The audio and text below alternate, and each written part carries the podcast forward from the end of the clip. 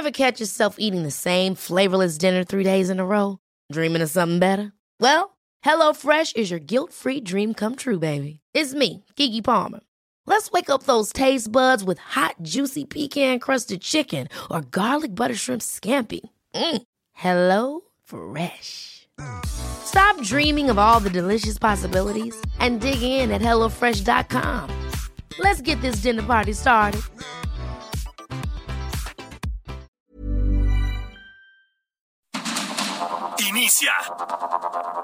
Heraldo Noticias de la tarde con Jesús Martín Mendoza. En Heraldo Radio.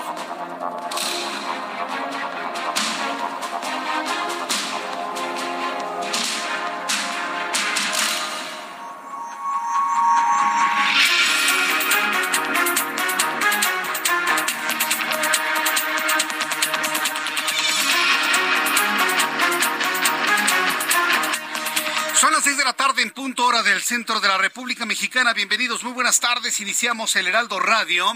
Estamos iniciando una nueva semana, la mitad del mes de febrero. Hoy es lunes 13 de febrero del año 2023. Como siempre le digo, súbale el volumen a su radio. Me da mucho gusto saludarle con toda la información.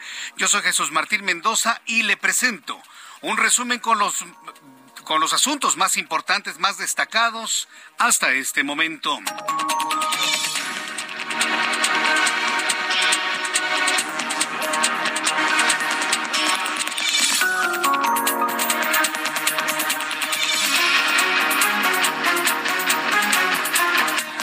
Bueno, pues en este lunes 13 de febrero le informo que el narcotraficante Jesús el Rey Zambada, así le dicen, Jesús Zambada García aseguró este lunes que pagó al menos 5 millones de dólares en 2006 al exsecretario de Seguridad Pública de México, Genaro García Luna, cuando éste dirigía la extinta Agencia Federal de Investigaciones. Recuerde que todo esto son dichos, comentarios, acusaciones sin fundamentos, versiones sin un documento, una fotografía o algún elemento que dé por contundente lo que están acusando en este tiempo de acusaciones en contra de Genaro García Luna. También le voy a informar que la defensa de Genaro García Luna ha descartado que mañana 14 de febrero rinda declaración ante el juez. Le informo que Lorenzo Córdoba, consejero presidente de INE, alertó sobre la desaparición de cerca de seis mil plazas con el plan B de la reforma electoral. A través de su mensaje dominical se refirió al trabajo del personal del INE y la importancia que tiene para los procesos electorales. Además, subrayó que los trabajadores del instituto merecen respeto a sus derechos laborales, insistió el saliente Lorenzo Córdoba. El titular de la Secretaría de la Defensa Nacional, Luis Crescencio Sandoval, informó que brigadistas mexicanos han rescatado de entre los escombros a cuatro personas con vida. Han recuperado 29 cadáveres. Luis Crescencio Sandoval también reconoció la labor del binomio canino Proteo, quien murió la madrugada del domingo en cumplimiento de su deber. Qué, tristeza ha provocado, ¿eh? Mientras el presidente mexicano le está entregando reconocimientos a un comunista, a un dictador comunista, Estamos pidiendo un homenaje para Proteo, uno de los perros adiestrados para encontrar vida. Bueno, pues murió porque le sobrevino un derrumbe encima de él. Lo sacaron como pudieron, pero ya no pudieron salvar la vida de Proteo. Y bueno, pues yo creo que los homenajes tendrían que ir hacia Proteo, no a, a, otro tipo de personas. Bueno, ya platicaré sobre el encono, el enojo, el agravio que ha significado que el presidente mexicano le diera la condecoración del Águila Azteca a un dictador comunista. Mientras otros verdaderos héroes están inclusive perdiendo la vida en su labor humanitaria ya en Turquía. Le voy a tener todos los detalles de esto más adelante aquí en el Heraldo Radio. Esta mañana el presidente mexicano reveló que en la reciente visita de su homólogo estadounidense Joe Biden le propuso cambiar el avión presidencial por aeronaves de carga y helicópteros para apagar los incendios, que nos ayudará con eso y dijo que, que lo iba a ver. ¿Usted le entendió lo que pretendía el presidente mexicano? Créame que yo tampoco. La ONG Human Rights Watch alertó del deterioro de los derechos humanos que existen en Latinoamérica, destacando los recientes hechos como el intento de ataque al Congreso brasileño, la deportación de presos políticos en Nicaragua o la militarización de México. Le informó que la Fiscalía de Jalisco informó que busca a Guadalupe Angulo Fonseca, quien habría asesinado a su hermano el sacerdote de Valle de Guadalupe, Juan Angulo Fonseca. El crimen que quedó grabado en un video sucedió en un rancho en la Unión Guadalupe, en el municipio de Atotonilco el Alto, el pasado viernes. Sí, como usted lo escucha, el hombre que dispara le dispara a su propio hermano, sacerdote, y lo deja ahí muerto de un certero tiro en la cabeza. Ah, para que vea el nivel de descomposición de la gente más fregada, más, eh, pues, ¿cómo, ¿cómo, llamarlo, no? Más descompuesta de México, ¿eh? O sea, vivimos un proceso de descomposición social del cual algunos políticos han hecho su agosto con la gente descompuesta, con la descomposición social. Bueno, lo vamos a platicar un poco más adelante aquí en el Heraldo Radio. El Ministerio de Relaciones Exteriores de China aseguró que los globos de Estados Unidos sobrevolaron su espacio aéreo más de 10 veces en el último año. A ver, esto ya es un merequetengue, ¿eh? esto ya es una verdadera locura. Aparecen globos chinos en territorio canadiense, Estados Unidos, los derriban. Luego aparecen otros objetos en forma de cilindro que no se los atribuye China y los derriban. Estos objetos cilíndricos provocaron que gente como Jaime Maussan dijeran, son naves extraterrestres. Washington dice, no, no son naves extraterrestres, son de origen terrestre. Y luego en este momento China dice, Estados Unidos nos ha mandado globos espías a nosotros. Bueno, es una locura, ¿eh? Lo que ha ocurrido durante las últimas horas. Todo este fin de semana, las informaciones sobre objetos voladores no identificados, pero no entendidos como naves con marcianos, sino de cosas que están volando y nadie se las atribuye, nadie dice qué son, pero que finalmente son de origen terrestre, de origen humano, es lo que han mantenido, bueno, pues en vilo tanto a Canadá como a los Estados Unidos. Bueno, pues China dice también Estados Unidos nos ha mandado globos. Washington ha negado de inmediato las afirmaciones de Pekín y ha señalado de nuevo al gigante asiático por su programa de globos de vigilancia a gran altitud. ¿Sabe qué es lo que sucede en este momento? Que nadie sabe lo que está sobrevolando el espacio aéreo de la Tierra. Nadie lo sabe. No son chinos, no son estadounidenses, no son rusos, no son alemanes, no son mexicanos, no son nada. Entonces, ¿de dónde vienen esos cilindros? y esas cosas que han derribado los estadounidenses, todavía en este momento que le estoy informando, ni ellos mismos lo saben. Rodolfo Reyes, sobrino del poeta chileno Pablo Neruda, reveló que el panel de expertos que analizó la bacteria encontrada en el cuerpo del poeta determinó que su origen era endógeno, lo que confirmaría que el poeta fue envenenado 12 días después del golpe militar de 1973. Está previsto que los resultados del informe pericial se hagan públicos este miércoles. Esta es la voz de Rodolfo Reyes, sobrino del poeta chileno Pablo Neruda.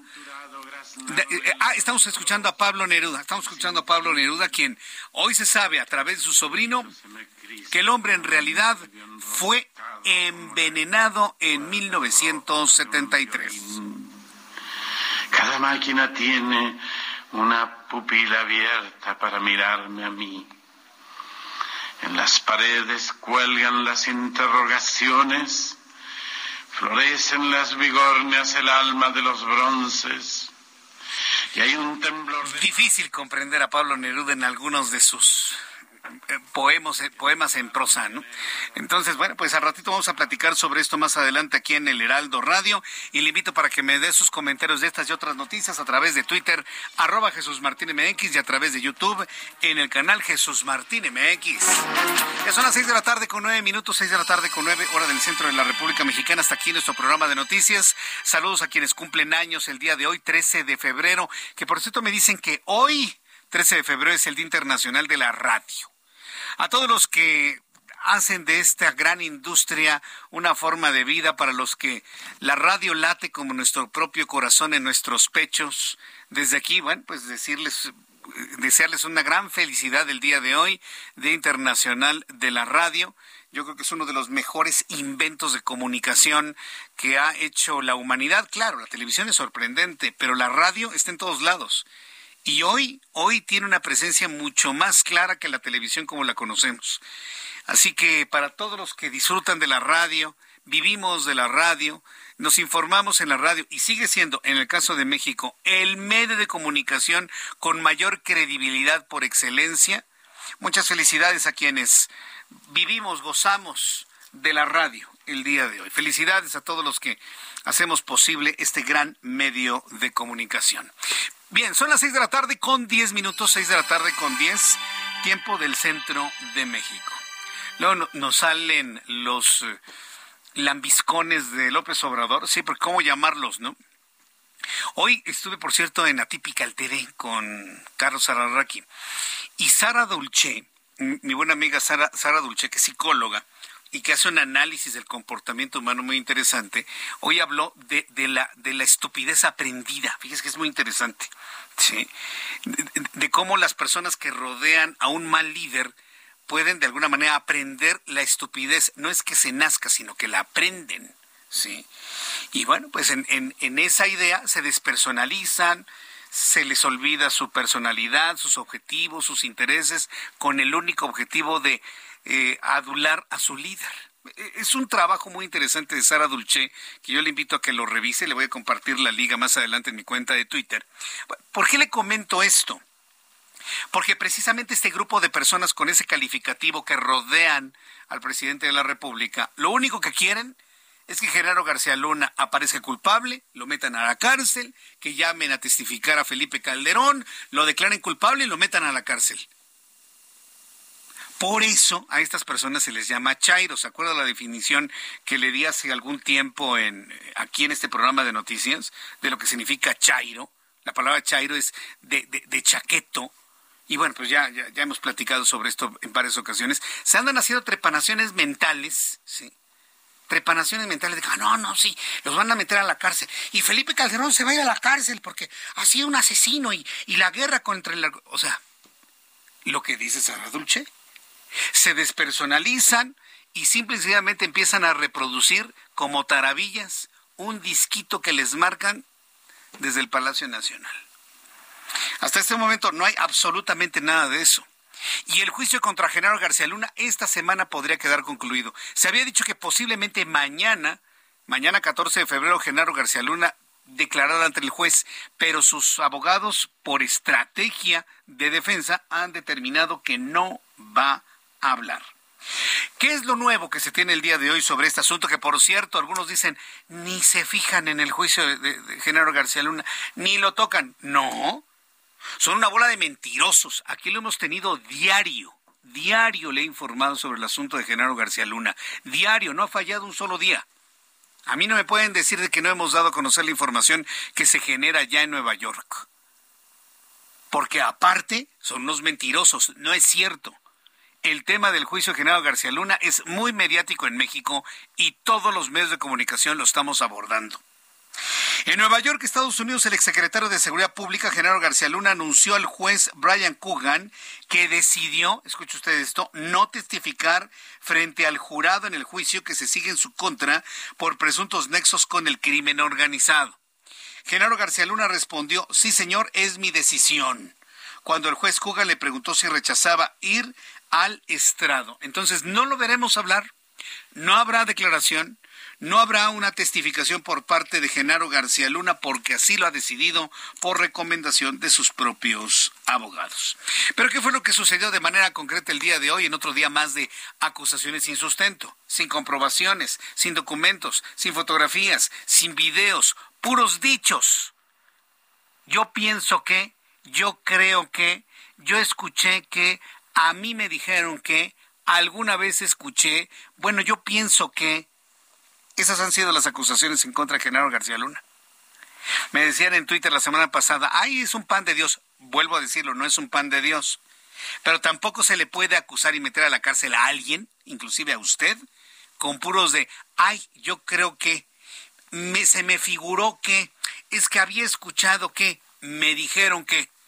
Nadie puede irse a la cárcel con argumentaciones de este, de este tamaño. Nadie, absolutamente.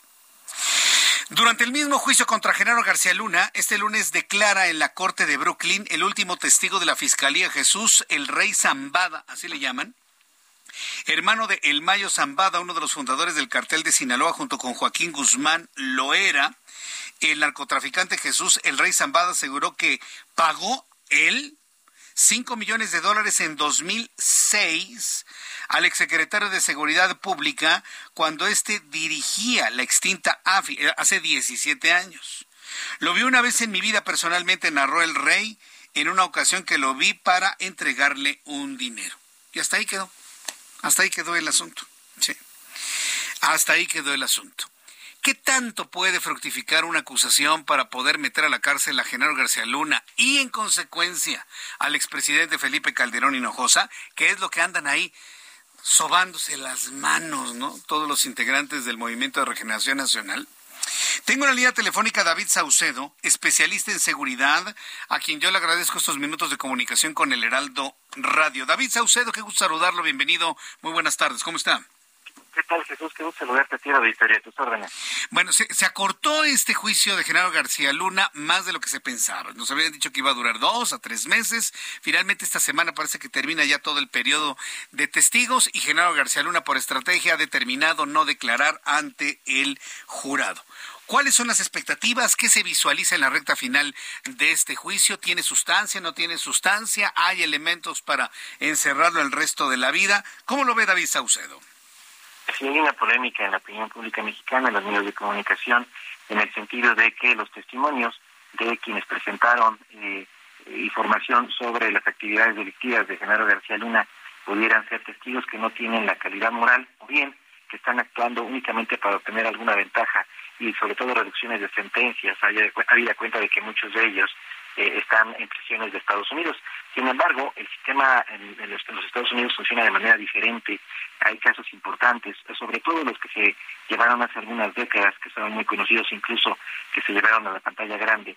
Los casos de eh, el gobierno de los Estados Unidos con integrantes de la mafia italoamericana se construyeron así con testimonios orales, eh, con testigos presenciales de hechos criminales, no necesariamente con pruebas documentales o grabaciones o videos o transferencias bancarias es decir, pruebas físicas.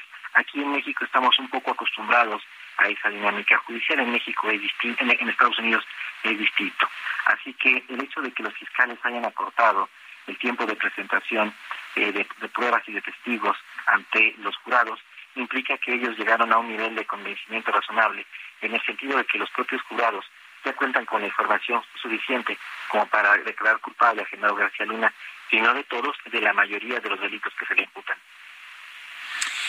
Vaya, pues eh, aquí el asunto es eh, saber si efectivamente todos esos dichos, anécdotas, eh, declaraciones podrían tener un peso específico para generar una culpabilidad.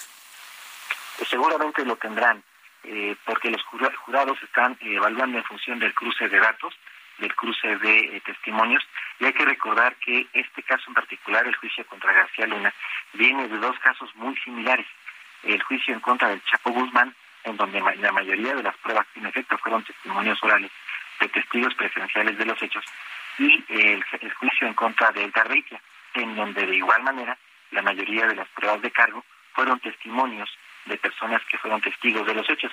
Este sería el tercer juicio que se realiza con esta misma cadena de eventos. Eh, participaría lo siguiente. En el caso de que García Luna sea encontrado culpable de los delitos que se le imputan, lo más probable es que venga un cuarto juicio en contra de integrantes, eh, ya sea de la élite del gabinete de seguridad de Felipe Calderón de aquellos años, o bien en contra de otros narcotraficantes de alto perfil.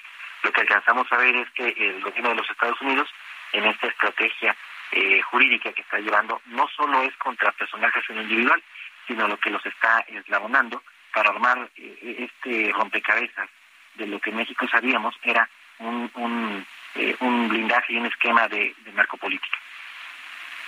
Había una elevada expectativa de que mañana 14 de febrero Genaro García Luna declarara ante el jurado. Finalmente, por estrategia de defensa, determinaron que no. Desde su punto de vista, David Saucedo, Saucedo ¿fue una buena decisión o no? Yo creo que sí, los, eh, la, defensa de Genaro García Luna, eh, lo primero que hizo fue al, ir a juicio y no pactar antes con los fiscales fue tratar de tumbar algunas de las acusaciones. Es decir, a, sabiendo, a sabiendas de que Genaro García Luna difícilmente estaría en libertad porque los norteamericanos no permitirían que un pez gordo de ese tamaño se les fuera. Eh, se propusieron ir mediante una serie de etapas sucesivas, ir ganando puntos y reducir sentencia. Eh, la estrategia de la defensa es, como ahora sabemos, eh, quitar cuando menos dos acusaciones, que fue la que las que solicitaron al, juez, que fuera exonerado ya de, manera anticipada de dos de las acusaciones que se estaban lanzando en contra de él. En el caso de que sea sentenciado por algunos de los delitos, ya en prisión, seguramente eh, habrá eh, otra, otra estrategia para reducir todavía más eh, su condena mediante buena conducta, mediante cursos, pero también sumándose al esquema de relación premiada, es decir, incorporándose al esquema de protección de testigos para presentar testimonios en contra de algunos colaboradores o bien de narcotraficantes con los que tuvo contacto Genaro García Luna. Es decir, la estrategia jurídica es no, no solo se termina en el juicio, sino también durante su estadía en prisión y su eventual colaboración con las autoridades de los Estados Unidos. Todo este asunto llegará a alcanzar a Felipe Calderón Hinojosa. Hay, hay una expectativa en redes sociales muy elevada que a veces me da la impresión de que no es Genaro García Luna, al que quiere Morena como herramienta política rumbo a la elección de 2024 es a Felipe Calderón Hinojosa. ¿Alcanzará esto al expresidente mexicano? Lo ha comentado mucho incluso el propio presidente Andrés Manuel López Obrador en las mañaneras coincido con tu apreciación, están frotándose muchos liderazgos de Morena las manos ante la posibilidad de que eh, Felipe Calderón sea llamado a cuentas y sentado en el banquillo de los acusados en alguna corte en los Estados Unidos. Creo difícil que eso suceda, ya ha ocurrido en efecto con algunos presidentes centroamericanos, con recientemente con el expresidente de Honduras y también con el general Manuel Antonio Noriega en Panamá que como tú recordarás incluso fue eh, sufrió en ese país una invasión de los marines para poder eh, ponerlo eh, tras, las, tras las rejas en una cárcel de Miami. Sin embargo, no tenemos hasta el día de hoy eh, antecedentes de que los norteamericanos hayan tomado la opción de irse en contra de presidentes latinoamericanos por acusaciones de esta naturaleza. Eh, sin menospreciar a las naciones centroamericanas, México tiene otro peso específico. No dudo que ante un siguiente juicio en contra de algún integrante de, la élite del narcotráfico en México, el nombre de Felipe, Felipe Calderón vuelva a ser mencionado y, en todo caso vilipendiado. Pero dudo que el Departamento de Estado permita que eh, fiscales o jueces norteamericanos citen a una alguna comparecencia o, o bien eh, establezca si establezca alguna demanda en contra de Felipe Calderón. Lo dudo, lo veo, eh, eh, de entrada es posible, pero improbable.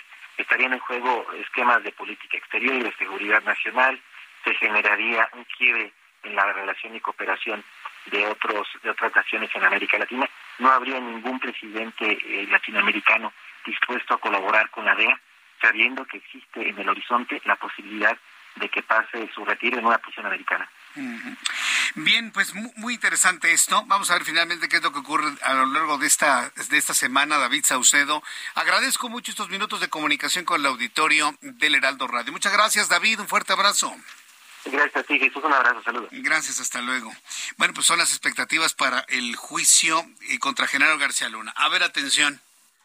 Todos aquellos, eh, ¿cómo les decimos popularmente? Chairos no, ni siquiera me gusta decirles así.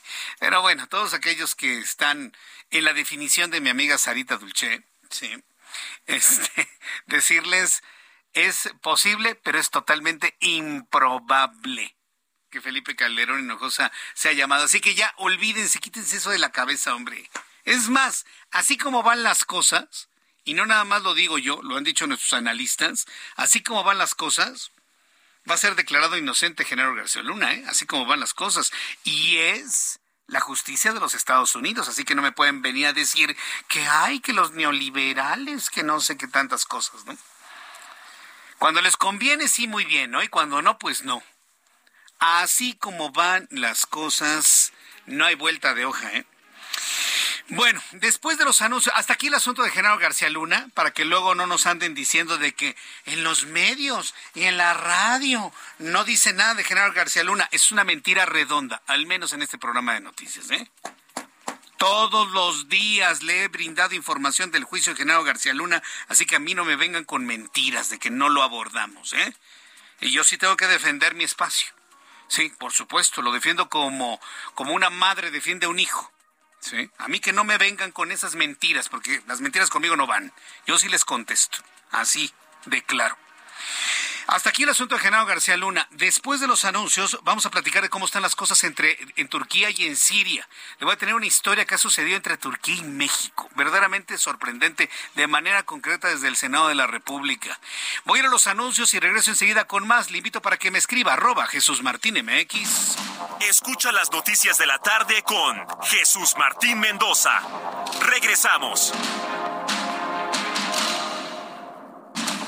Continúa Heraldo Noticias de la tarde con Jesús Martín Mendoza.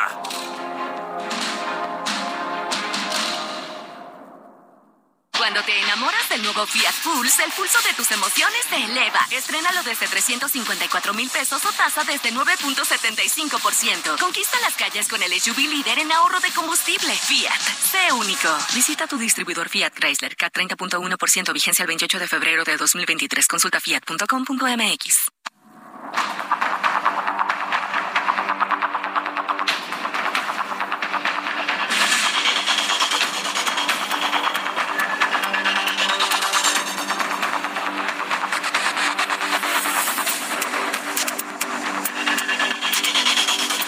las 6 de la tarde con 30 minutos, las 6 de la tarde con 30, hora del centro de la República Mexicana. Gracias por estar con nosotros aquí en el Heraldo Radio. Bien, pues vamos a continuar con la información importante del día de hoy. Están, están los adoradores de Morena. Es que aparte, le voy a decir una cosa, ni siquiera es gente auténtica. Son gente contratada en unos lugares hasta con 20 celulares mandando mensajes. ¿Sí? Y, y son dos sujetos, un hombre y una mujer, los que lo hacen muy cercanos a López Obrador. De, verdad es, es, patético que hagan eso, ¿eh? De verdad es patético. Y ellos saben quiénes son, yo sé quiénes son. Y, luego, mujeres que se disfrazan de hombres y hombres disfrazados de mujeres. Es, es- es la locura, ¿no? Yo, yo no sé cómo le va a hacer Elon Musk para poder limpiar de tanta podredumbre Twitter, ¿eh? Sobre todo el Twitter mexicano. A ver qué es lo que hace Elon Musk. A ver finalmente qué es lo que puede hacer. Por lo pronto yo le invito para que me siga escribiendo a través de mi cuenta de Twitter, arroba Jesús Martín MX, y a través de YouTube en el canal Jesús Martín MX. ¿Sabe quién es el personaje de la semana pasada y personaje de esta semana sin duda alguna? Se llama Marcelo Ebrard, que hay que decirlo con toda claridad. Lleva la delantera en muchas encuestas, en percepciones, comentarios, la delantera para ser el candidato de Morena a la presidencia de México 2024. Él va por encima. Y le voy a decir qué es lo que ha estado haciendo. Todo esto de Turquía lo ha elaborado él. Al ratito López Obrador se va a querer, le va a arrebatar la medalla y se la va a poner él. Pero usted y yo ya sabemos que quien armó todo este eh, todo este esfuerzo de ayuda desde México a Turquía ahora con el terremoto ha sido Marcelo Ebrard. Por supuesto.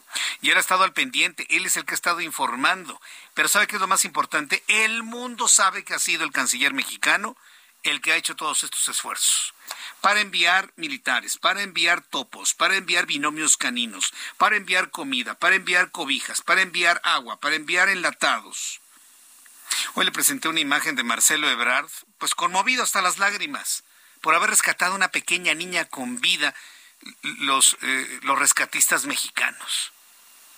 Lo vi conmovido también hasta las lágrimas por la muerte de Proteo, uno de los binomios caninos, uno de los perros adiestrados que, por cierto, logró la localización de al menos tres personas con vida.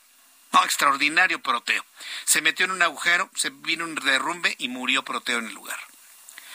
Y se le han rendido todos, todos, todos los homenajes. Es decir, estamos ante un personaje que las mismas circunstancias internacionales lo han colocado en un reflector de un solucionador de problemas, que es precisamente Marcelo Ebrard. Además, anunció lo siguiente.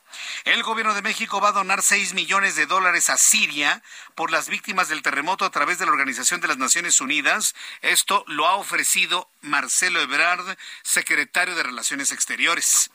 El canciller mexicano calificó al terremoto de la semana pasada como el más grave del que se tenga memoria del último siglo, luego de que ha dejado más de 35 mil muertos y 85 mil heridos.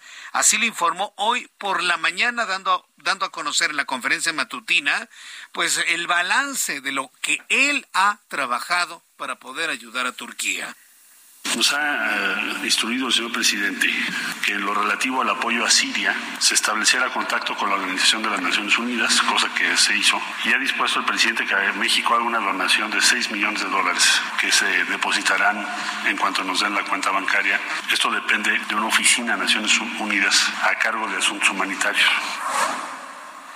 Bueno, pues eso fue lo que se informó en la mañana. Vamos a estar muy atentos de todos los esfuerzos para poder donar en Cruz Roja, en el Zócalo Capitalino y en las tres direcciones de la Embajada de Turquía en México. La Embajada de Montelíbano, la Oficina de Cultura que se encuentra en la calle de Hegel y otras direcciones que un poco más adelante le voy a dar a conocer con todo detalle. La, llegada de, implementos de ayuda ha sido verdaderamente conmovedora, por decirlo de alguna manera. ¿eh? Eh, México hay, sí, hay que decirlo, y es el pueblo, no es el gobierno. ¿eh? Aquí sí, perdón, pero el gobierno lo deja a un lado. El pueblo de México se pinta solo cuando se trata de ayudar a personas en desgracia luego de terremotos. Somos muy sensibles en México a eso. ¿Y de qué forma se ha estado ayudando? Ha sido el país que más ayuda ha enviado, ¿eh? Debo decirles. Claro, los que se encuentran cerca han enviado una buena cantidad de toneladas, pero si tomamos en cuenta la lejanía de México con Turquía, es el país que proporcionalmente a la distancia ha enviado más ayuda, más implementos, más mano de obra, porque definitivamente nosotros estamos muy sensibilizados con los efectos de un gran terremoto. Bien por Marcelo Ebrard, vamos a estar muy atentos con él. Lo estoy buscando, de hecho, al secretario de Relaciones Exteriores para que nos platique todos los esfuerzos que han estado realizando para poder ayudar a las personas que lo han perdido todo allá en Turquía. Mientras tanto, durante la cumbre... Ah, eh, quiero informar... Ah, Marcelo Ebrard dijo que de acuerdo con la Secretaría de la Defensa Nacional, los equipos de ayuda han logrado rescatar Sí, eh, de los escombros a cuatro personas con vida y han otorgado 72 consultas médicas. La última persona rescatada ya la adelantaba, se trata de una pequeña niña. También le informo que durante la pasada cumbre de líderes de América del Norte, el presidente mexicano le propuso a su homólogo de los Estados Unidos, Joe Biden, un intercambio del avión presidencial por aviones de carga y helicópteros para sofocar incendios. A ver, nada más imagínense la, la escena, ¿no? Un presidente ofreciéndole al presidente del país más poderoso del mundo un trueque. No le está ofreciendo negocios, o sea, entre vecinos seremos vecinos, pero antes de ser amigos somos socios comerciales. Y se trata de yo te vendo y tú me pagas. Tú me pagas, yo te vendo. Así. Yo te vendo, tú me pagas. Yo te pago, tú me vendes. Pero trueques al estilo prehispánico, presidente, de verdad. ¿Por qué me, quedo en esto? Para subrayarle el nivel de comunicación que pretende el presidente mexicano con el presidente del país más poderoso del mundo. Un trueque. ¿Dónde está la seriedad? Trueque, pues aquí, donde usted quiere, en el mercado que usted me diga. Pero ofrecerle un trueque al presidente de los Estados Unidos, de verdad, no le estoy bromeando, no le estoy bromeando. ¿Cuál es el trueque? A ver, presidente Biden, yo le doy el avión presidencial que tanto escosor me provoca, ¿sí? Porque le voy a decir una cosa, tiene unas ganas López Obrador de usarlo. tiene unas ganas de usarlo que mejor, mire, quítenmelo porque voy a terminar usándolo, ¿no? Esas camotas y ese mármol y ese lujo y ese champán. A lo mejor él no, pero a sus hijos sí les encantaría, ¿eh? Y a sus secretarios de Estado les encantaría viajar en el avión presidencial, sí. comiendo de lo mejor, bebiendo de lo mejor, disfrutando de lo mejor. Mira, hasta masajito en los dedos de los pies les haría. Entonces, para evitar la tentación, le dice a Joe Biden, llévese mi avión presidencial y envíeme a mí aviones de carga y helicópteros para sofocar incendios. Trueque.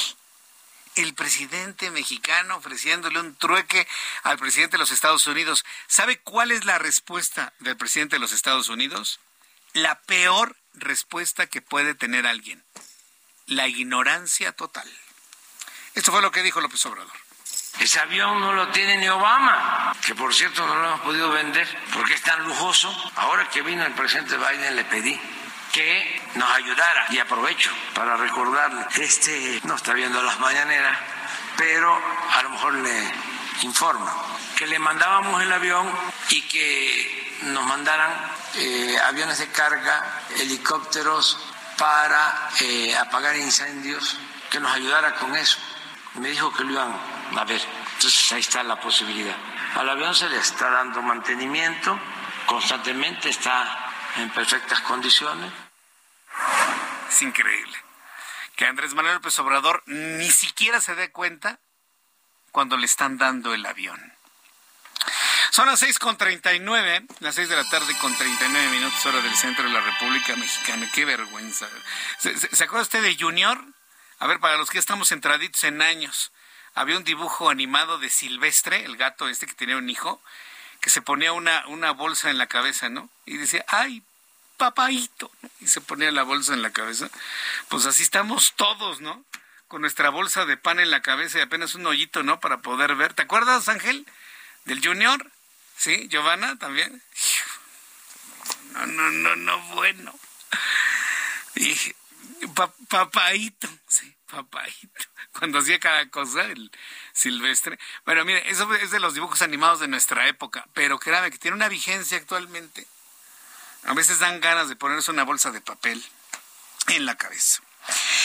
En otras noticias, este domingo Lorenzo Córdoba, consejero presidente del Instituto Nacional Electoral, debo decirlo con toda precisión, el presidente saliente del INE, sí va, suena feo, ¿no? Pero pues sí, es la verdad. Y no porque lo corran o porque no lo quieran, sino porque termina su periodo el 5 de abril, se acabó. Este domingo el presidente, consejero presidente saliente del INE, Lorenzo Córdoba, alertó que con el plan B de la reforma electoral podrían desaparecer cerca de seis mil plazas de trabajo. A través de un mensaje difundido en sus redes sociales, el consejero aseveró que el personal profesional del INE no merece una reforma que les infrinja sus derechos o peor, que eliminen sus puestos de trabajo. Así lo planteó el propio Lorenzo Córdoba. Desde que en 2014 el IFE se convirtió en INE, se han celebrado 330 procesos electorales que han permitido al país renovar sus poderes públicos en condiciones de paz y civilidad. Este personal profesional y calificado no merece una reforma que les conculca sus derechos o peor aún, que elimina sus puestos de trabajo. Con el plan B, casi 6.000 de esas plazas desaparecerían. Por el contrario, las mujeres y hombres que laboran en el INE merecen respeto a sus derechos laborales y el reconocimiento de todas y todos. Esto fue lo que dijo Lorenzo Córdoba en su video que graba todos, todos los domingos. ¿Le entendió? Yo tampoco le entendí. Yo, pienso que Lorenzo Córdoba tiene que ser más sencillo en sus planteamientos. Tiene que ser más sencillo en sus planteamientos. Miren, nosotros podemos estar de acuerdo en defender al INE, defender las investiduras, defender a la institución como tal, pero yo creo que las personas tienen que estar mucho más aterrizadas y en una comunicación más franca con, con el electorado. Eso es lo que yo pienso, ¿no? Así que bueno, pues estaremos muy, muy atentos de todos los mensajes que ya en estos últimos domingos esté grabando el señor Córdoba Vianelo. Seis de la tarde con 42 minutos tiempo el centro de México, ya nada más para redondear este asunto de las, eh, del, proceso de análisis de las reformas a las leyes secundarias del INE. Esta semana se va a definir en el Senado de la República. Va a ser una semana importante. Por favor, no haga otra cosa el miércoles más que estar pegado a los programas informativos del Heraldo de México, a nuestra web, a nuestra tele, a nuestra radio y al día siguiente, por supuesto, a manera de resumen lo que se publique en la prensa, para que usted sepa con todo detalle lo que está sucediendo con el análisis de las leyes secundarias. ¿sí? Y la promulgación de las leyes secundarias, mire, podría arreglarse todo esto para el próximo, en esta semana, ¿no? quedar ya aprobado por el Senado de la República. ¿Cuándo lo va a promulgar el presidente de la República? Pues me están diciendo que hasta el 31 de mayo. ¿Con qué objeto? De no dar posibilidad de que ingrese una controversia constitucional. No puede ingresar una controversia constitucional a la Suprema Corte de Justicia de la Nación hasta que una ley esté debidamente promulgada, debidamente publicada y entrada en vigor. Si esto lo hace López Obrador el 31 de mayo, para el 1 de enero ya no habrá probabilidad. Voy a consultar precisamente con abogados constitucionalistas sobre esto. Pero hoy precisamente en la mañana se alertó sobre esta posibilidad de que el presidente se aguante todo este tiempo hasta el 31 de mayo para evitar que, que diputados, senadores de partidos de oposición y sobre todo los eh, consejeros electorales del INE puedan promover ante la Suprema Corte de Justicia de la Nación una acción de inconstitucionalidad en contra del Plan B de reformas a las leyes secundarias del Instituto Nacional Electoral. Esperemos entonces esta semana y le estaré informando. Otro asunto. Mire, son muy pocas veces y contadas las ocasiones en las que noticias que tienen que ver con objetos extraños que sobrevuelan el espacio aéreo de algunos países trascienden a la información a, la información formal. ¿sí? Mira, manera de resumen. Han aparecido globos. China se ha dicho, ha dicho que son globos chinos. Estados Unidos y Canadá los ha derribado. Pero después, este fin de semana, aparecieron otros objetos. En Alaska, en Canadá, en Montana, en Billings, han estado apareciendo otros objetos ahora de forma cilíndrica. Estados Unidos y Canadá los han derribado. Pero China no se ha adjudicado la propiedad de estos objetos. Estas situaciones, sobre todo cuando se habló de cilindros, provocaron que en las redes sociales se hablara, se hablara de objetos voladores no identificados, pero como si se tratara de naves alienígenas extraterrestres. La vocera de la Casa Blanca tuvo que salir hace unas horas a dar una conferencia de prensa para decir que no se trata ni de extraterrestres ni de aliens ante las risas de los ahí presentes. Ese es el problema cuando se habla de este tipo de objetos. Que cuando llegan a medios de comunicación, entre comillas, formales, o programas de noticias, entre comillas, formales, hablar de objetos voladores no identificados, entiéndese, naves provenientes de otras inteligencias, de otros lugares, posiblemente, se cae en el descrédito, se cae en la falta de credibilidad, se caen las risas, como ocurrió hoy en la Casa Blanca, yo la verdad me, quedé completamente sorprendido. El asunto es que Glenn Van Gerek, general estadounidense a cargo del mando norteamericano de la defensa aeroespacial, por sus siglas en inglés NORAD, señaló que no descarta ninguna posibilidad sobre el origen de los cuatro objetos derribados en el espacio aéreo de Estados Unidos y Canadá. Incluso dijo, pueden ser de origen extraterrestre. Fíjese nada más de lo que estamos hablando. Por un lado, NORAD habla de un posible origen alienígena extraterrestre de estos objetos. Y por otro lado, la vocería en la Casa Blanca dicen que no son aliens ni extraterrestres en nada de las risas de los reporteros. El general no descartó la posibilidad cuando se le preguntó si Estados Unidos había excluido la posibilidad de que los objetos que volaban sobre Alaska, Canadá y Michigan podrían ser de origen extraterrestre más allá de la Tierra y de otro tipo de inteligencias. Autoridades de los Estados Unidos afirman que el gran globo que derribó en Carolina del Sur era una plataforma de espionaje china. Los funcionarios del Pentágono reconocieron ayer que no saben quién está detrás de los otros objetos más pequeños y en forma cilíndrica que ha derribado tanto Canadá como los Estados Unidos. Súbale el volumen a su radio. ¿Sabe quién tengo en la línea telefónica? Súbale el volumen a su radio. La línea telefónica, Jaime Maussan. Él es periodista, periodista de investigación, ya ha dedicado su vida a, a investigar este fenómeno que nadie ha podido explicar cuál es su verdadero origen. Se habla de que podría ser un origen de inteligencias más allá de nuestro planeta, pero lo he invitado para que nos dé desde su punto de vista una explicación de lo que ha estado ocurriendo en estas últimas horas. Estimado Jaime Maussan, bienvenido, gracias por tomar la llamada. Muy buenas tardes. Qué gusto hablar contigo, Jesús Martín. ¿Cómo estás? Con mucho gusto, Jaime. Es un lujo tenerte aquí en nuestro programa de noticias. Creo que estamos ante dos fenómenos. Uno, los globos, que ya vimos las imágenes, que son globos con unas celdas solares y con algunos módulos como de, de videovigilancia que fueron derribados. Pero en las últimas horas se hablan de objetos de forma cilíndrica, más pequeños del tamaño de un automóvil, que también han sido derribados. Desde tu punto de vista, ¿ante qué estamos? Porque inclusive dentro del Pentágono y la Casa Blanca hay contradicción en las versiones que se han dado a conocer a los medios de comunicación. ¿Cuál es tu opinión, Jaime? Inicio con una pregunta, Jesús Martín. ¿Por qué no nos han proporcionado ninguna imagen de cómo fueron destruidos estos objetos? 35 aviones de combate fueron detrás del primero y me imagino que una cantidad similar detrás del segundo y del tercero, el tercero de forma octagonal. ¿por qué no nos han dado hasta este momento ninguna información en este sentido? No hay imágenes, no nos han presentado los rastros de nada, los restos de nada, perdón, y por tanto nos dejan pues pensando lo que queramos. Ahora, la pregunta también es, tres objetos en tres días, tres globos de espionaje, ¿qué se trata de una invasión?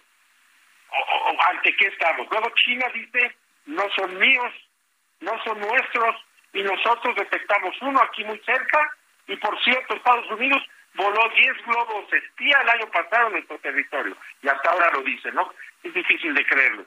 Pero acaban de decir que están tratando de derribar un objeto que vieron cerca de la costa, entonces, pues realmente todo se vuelve mucho más confuso, Jesús Martín. Pero yo creo que no hay una explicación que vayan a poder dar que satisfaga a todos.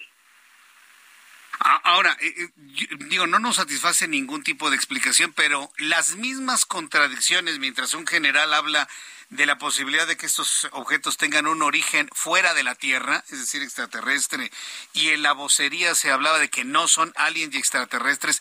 ¿Esto, esto cómo pone al Pentágono? ¿Cómo pone a las Fuerzas Armadas de los Estados Unidos en esta discrepancia de, de argumentación, Jaime? De que no nos están diciendo la verdad, que si fuesen extraterrestres van a tratar de evitar decirnos o darnos las evidencias por una razón muy específica. Ellos le han mentido al pueblo de los Estados Unidos por 70 años. Han tenido restos de naves, han tenido extraterrestres, cuerpos, y ellos lo saben, los tienen, algún día se va a demostrar, y entonces si ellos se pueden hablar y aceptar esto, puede llegar hasta demostrarse que ellos le mintieron al pueblo y esto podría ser fatal para el Pentágono, ¿no?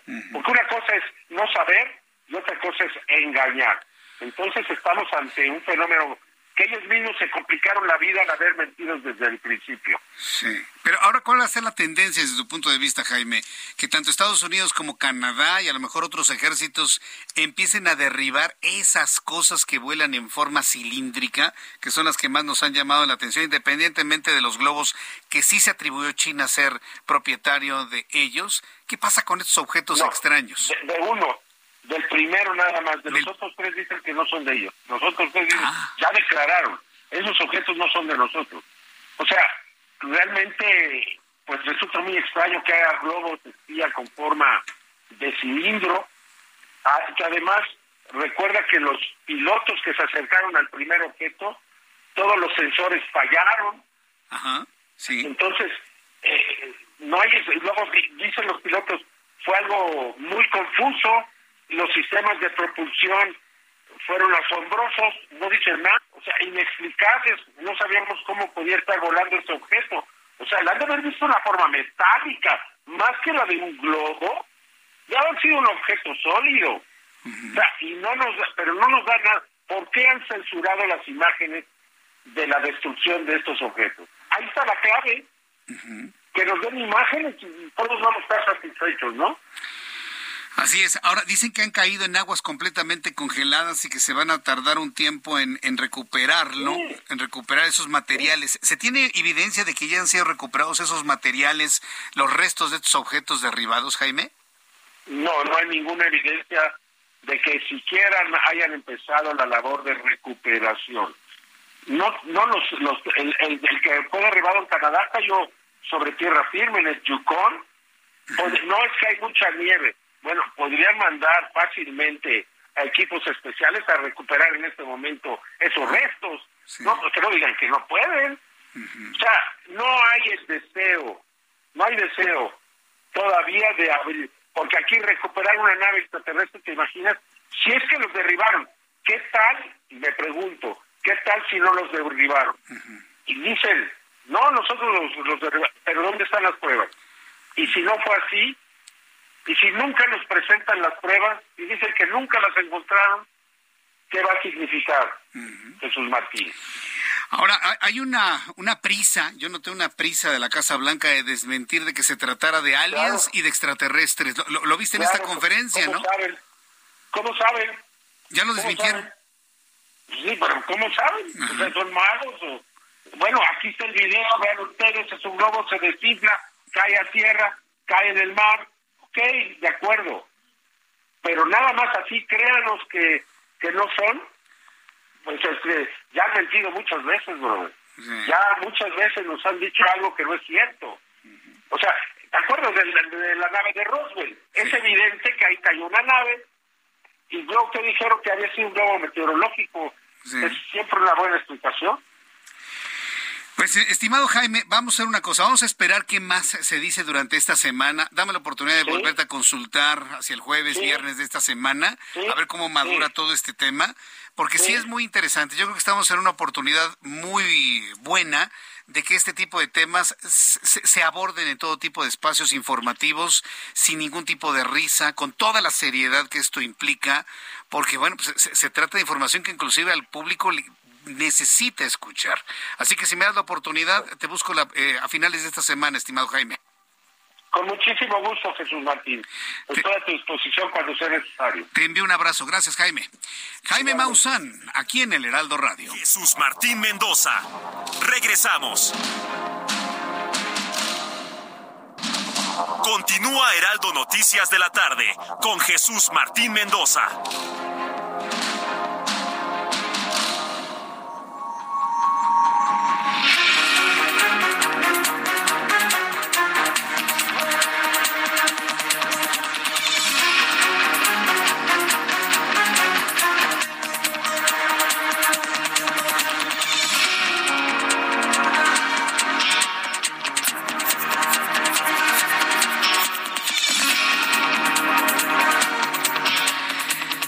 Son las 7 en punto, las 19 horas en punto hora del centro de la República Mexicana.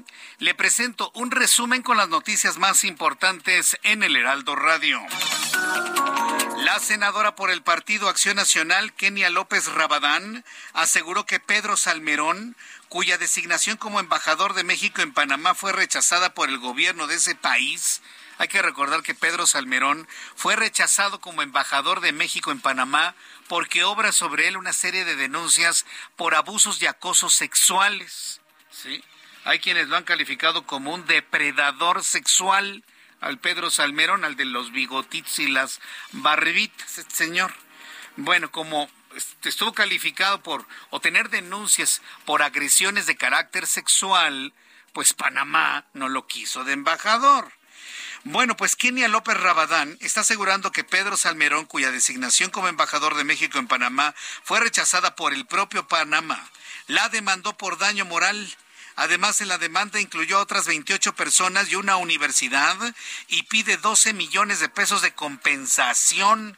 La, la, senadora aseguró que Salmerón los demandó por haber dado voz y apoyo a las víctimas que lo denunciaron por presunto acoso sexual. Le voy a tener los detalles de esto más adelante aquí en el Heraldo Radio. Todavía mueve la patita, ¿no? Como luego dicen, ¿no?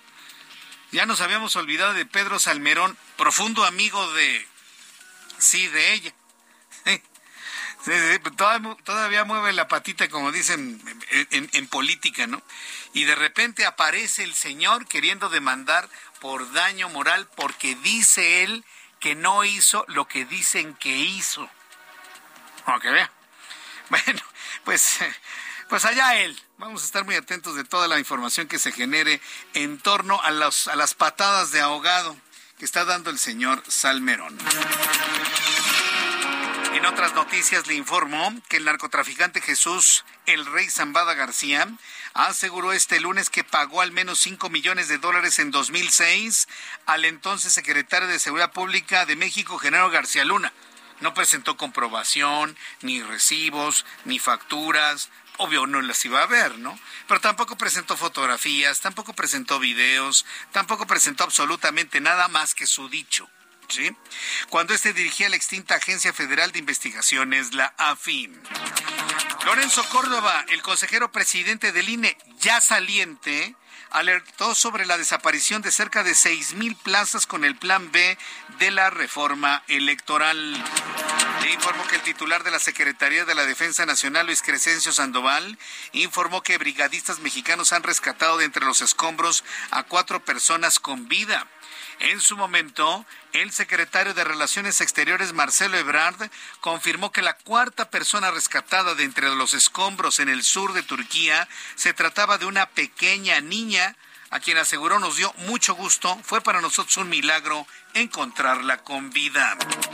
En este resumen de noticias le informo que el consejero presidente del INE, Lorenzo Córdoba, llamó a los actores políticos a respetar las reglas electorales. Recordó que ninguna de las modificaciones que establece el Plan B de la reforma electoral son aplicables en los procesos electorales de 2023 en el Estado de México y en el Estado de Coahuila. El estadio de fútbol Luis Pirata Fuente del extinto equipo Tiburones Rojos del Veracruz será demolido en un mes y medio como parte del proyecto para su remodelación, debido a que presenta problemas estructurales graves. El proyecto contempla un aforo para 27.500 aficionados y los trabajos ya se están realizando en este momento. El gobierno de los Estados Unidos pidió a sus connacionales en Rusia que abandonen al país de manera inmediata argumentando que corren riesgo de ser detenidos, al tiempo que citó otras razones de seguridad. Además, pidió no viajar a dicha nación pidió a Estados Unidos no viajar a Rusia, ya que señaló consecuencias impredecibles como supuesto potencial de hostigamiento. El Observatorio Europeo del Clima informó que la reducción estival de la capa de hielo en el Océano Antártico alcanzó su récord en el mes de enero, muy superior al previo de enero de 2017 señaló que el continente austral ha experimentado temperaturas récord en el año pasado, en el 2022, y la extensión de hielo marino fue del 31% inferior a la media, lo que es el nivel más bajo jamás alcanzado en el primer mes del año. La reina consorte Camila dio positivo a COVID-19, confirmó el Palacio de Buckingham.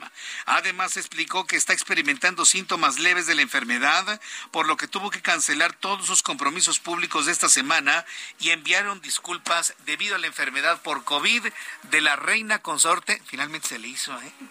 a Camila. Tuvieron que pasar cuántos años desde la extraña muerte de Diana desde 1997. Fíjese nada más lo que, lo que es la vida. Sí. Tuvieron que pasar casi 30 años para ser reina consorte y cae enferma de COVID. No, bueno. Está enferma la reina consorte, la esposa del rey Carlos III. Y con esto quiero decirle que la ola de COVID-19, la sexta, sigue manteniéndose de manera importante, no nada más en México, sino en el mundo. Y para muestra este botón, así que por favor utilice su cubrebocas, sana distancia, estornude de etiqueta, lávese las manos, pero sobre todo lo más importante, evite las aglomeraciones, las grandes, eh, las grandes concentraciones humanas. Eso es importantísimo para mantenerse alejado de una enfermedad o de un contagio por COVID-19. Son las noticias en resumen. Le invito para que siga con nosotros. Le saluda Jesús Martín Mendoza. Son las siete con siete, las siete con siete, hora del centro de la República Mexicana. Vamos a revisar las eh, noticias más importantes en materia de vialidad en el Valle de México. Súbale el volumen a su radio. Mario Miranda, qué gusto saludarte. Bienvenido. ¿Cómo estás? Muy buenas tardes. ¿Qué tal, Jesús Martín? Muy buenas tardes. Tenemos información vial de la zona centro. Informarles a los amigos automovilistas que en estos momentos se encontrarán buen avance el Paseo de la Reforma en el tramo de la Avenida Hidalgo a la Glorieta de La Palma. En el sentido opuesto del Paseo de la Reforma, de la Estela de Luz a la Avenida Juárez encontramos carga vehicular, esto debido a la operación de la luz roja en los semáforos. Bucareli con vialidad aceptable de Juárez a Chapultepec. Banderas con tránsito lento de Juárez a Arcos de Belén. La Avenida Juárez con carga vehicular de Reforma al eje central. Y finalmente la Avenida Hidalgo con buen avance del eje central a Paseo de la Reforma. Martín, la información vial de la zona centro. Correcto, gracias por información, Mario Miranda. Tenemos pendientes, buenas tardes. Hasta luego, que te vaya muy bien. Alan Rodríguez, gusto en saludarte. ¿Cómo estás? Muy buenas tardes. Jesús Martín, amigos, muy buenas tardes. Tenemos bastante tráfico para todos nuestros amigos automovilistas que circulan por la zona de la Avenida Oceanía. Y su continuación la Avenida 608 prácticamente detenida la circulación a partir del cruce de la Avenida 602, esto adelante de la zona del Bosque de Aragón. Y es que tenemos un bloqueo a la circulación en la Avenida Central, esto a la altura de la zona de Plaza Aragón. Se trata de familiares y amigos de una pequeñita de 13 años de edad quien se encuentra desaparecida desde el pasado viernes 10 de febrero y sus familiares se encuentran haciendo la petición para el gobierno local eh, del Estado de México y del municipio de Catepec para que les ayuden a buscar y a dar con el paradero de esta pequeñita. Se trata de la joven identificada como Ares Juliana Ortiz Lara, de 13 años de edad, quien sus familiares se encuentran buscándola. Ya en algunas redes sociales se encuentra el boletín de urgencia para solicitar su ayuda y es lo que están pidiendo en estos momentos el acercamiento por parte de la autoridad mexiquense para que los ayude a localizar a esta pequeña. Por esta situación, el avance es bastante lento, prácticamente les menciono a vuelta de rueda para todas las personas que se dejen con rumbo hacia la zona del municipio de Catepec. Es el reporte que tenemos. Muchas gracias por la información, Mario Miranda. Estamos al pendiente. Buenas noches. Hasta luego. Alan Rodríguez, gusto en saludarte. ¿Cómo estás? Alan Rodríguez, perdón, Alan Rodríguez con toda la información de la vialidad a esta hora de la tarde. Son las siete con nueve, las siete con nueve, hora del centro de la República Mexicana. Vamos a continuar con la información. ¿Qué le pareció lo que nos planteó Jaime Maussan eh? hace unos instantes? Hay, hay todo tipo de comentarios, ¿eh? todo tipo de comentarios a través de YouTube en el canal Jesús Martín MX. Yo le invito para que participe, arroba Jesús Martín MX. Bien, entonces, en, otras noticias, el primer ministro canadiense, Justin Trudeau, eh, para redondear este asunto de los objetos extraños en el cielo, me faltó informarle lo que le ha dado a conocer Justin Trudeau, ha advertido hoy lunes que Canadá va a seguir actuando en contra de objetos que estén sobrevolando el espacio aéreo canadiense sin autorización y sin identificación. Cosa que esté volando y no se identifique, va para abajo, ¿eh? Dice que los van a seguir derribando en su espacio aéreo para garantizar la seguridad de la aviación y de la población canadiense. Eh, eh, la preocupación que tiene tanto Estados Unidos como Canadá es la altitud a la que se han encontrado estos objetos. 40 mil pies. 40 mil pies. Están a 12 kilómetros de altura. Un avión comercial vuela a 11 kilómetros de altura, hablándolo en kilómetros.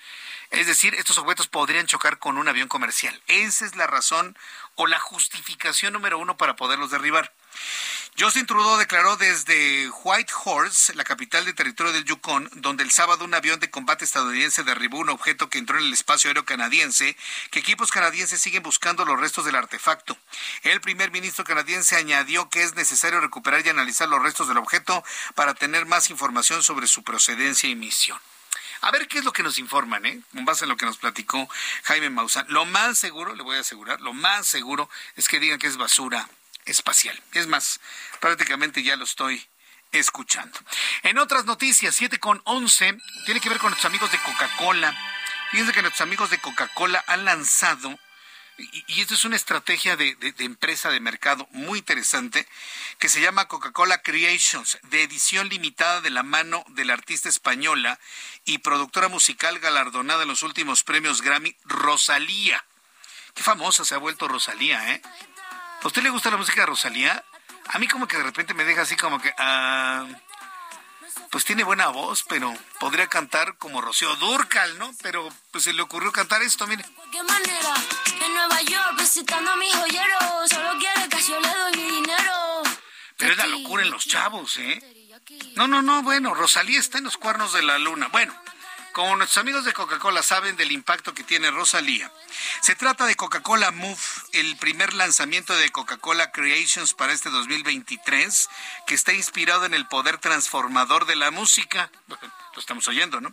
La célebre cantante y compositora conocida por trascender fronteras de géneros musicales, industrias e identidades, ha colaborado con Coca-Cola para crear este sabor único e irrepetible que supera todos los límites. Ha estado en esa, en esa idea. Alguna vez me tocó, fuera de, este, de, México, probar una Coca-Cola de marshmallow, sabor melón. Estaba bueno. Como, como dice mi hijo, sabor chistosito. Pero sabía bueno, ¿eh? definitivamente. Al probar la nueva bebida, los fanáticos notarán cómo evoluciona de una manera asombrosa el familiar sabor de Coca-Cola que conocen y aman. La transformación es un medio de autoexpresión poderoso y que resuena con la generación actual y la música, que es un lenguaje universal de esa transformación. Ah, e-, este asunto me parece muy interesante. Voy a invitar al nuevo CEO de Coca-Cola en México, ¿eh? para que nos hable de cuál es la estrategia que están ellos, además, por ejemplo, de la recuperación del PET, de la recuperación del aluminio, de la transformación de la basura, de responsabilizarse en los desechos sólidos, además de ello, en estas estrategias para ofrecer nuevos productos, pues entiendo, libres de azúcares, ¿eh? Bueno, pues ya, lo, ya platicaré con ellos en su momento y bueno, pues un saludo a nuestros amigos de Industria Mexicana, Coca-Cola y Rosalía que no... A ver, Rosalía, a ver, échale. Con roleta, no hace falta. ¿No tiene algo más musicalito, Ángel? Te fuiste a la raíz del reggaetón, mano. A ver, pero a la mera raíz. A ver, algo que suene pues, cantadito, ¿no? De Rosalía. Bueno, si no encuentras, pues no, ya no hay, ¿no? Por supuesto, ¿no? Pero a ver, ahí, está trabajando rápidamente Ángel, que le sabe bien a esto de encontrar el, el tema musical exacto en el momento preciso. A ver. Rosalía. Ya lo vamos a ver en las latas de Coca-Cola. No, pues hasta Giovanna está bailando. Sí. Suena antro, ¿no? Así como que a la fiesta, ¿no? ¿Es merengue esto? Miren, el Emanuel le sabe, ¿no? Es, es merengue Jesús Martín. No, está bien. Muy bien, gracias, Emanuel. Muchas gracias, Ángel. Bueno, pues ahí está la gran artista Rosalía, la artista española. Me gustaría escucharla con esa voz cantando otra cosa, pero bueno, algún día, a ver si tenemos oportunidad de platicar con ella y en una de esas como que la animo para que platique otras cosas. Bien, siete con quince, las siete con quince horas del centro de la República Mexicana y pues que reaparece Pedro Salmerón, el disque historiador, ¿no? Y digo disque porque pues él habla de una historia a modo a la, a la historia que le indica Andrés Manuel López Obrador, por eso digo disque historiador. Los historiadores deben ser completamente objetivos, completamente objetivos. Ellos no deben estar a favor de nadie ni en contra de nadie. Deben ser, deben describir de una manera objetiva la historia. Son periodistas en el tiempo y deberían ser completamente objetivos en su visión.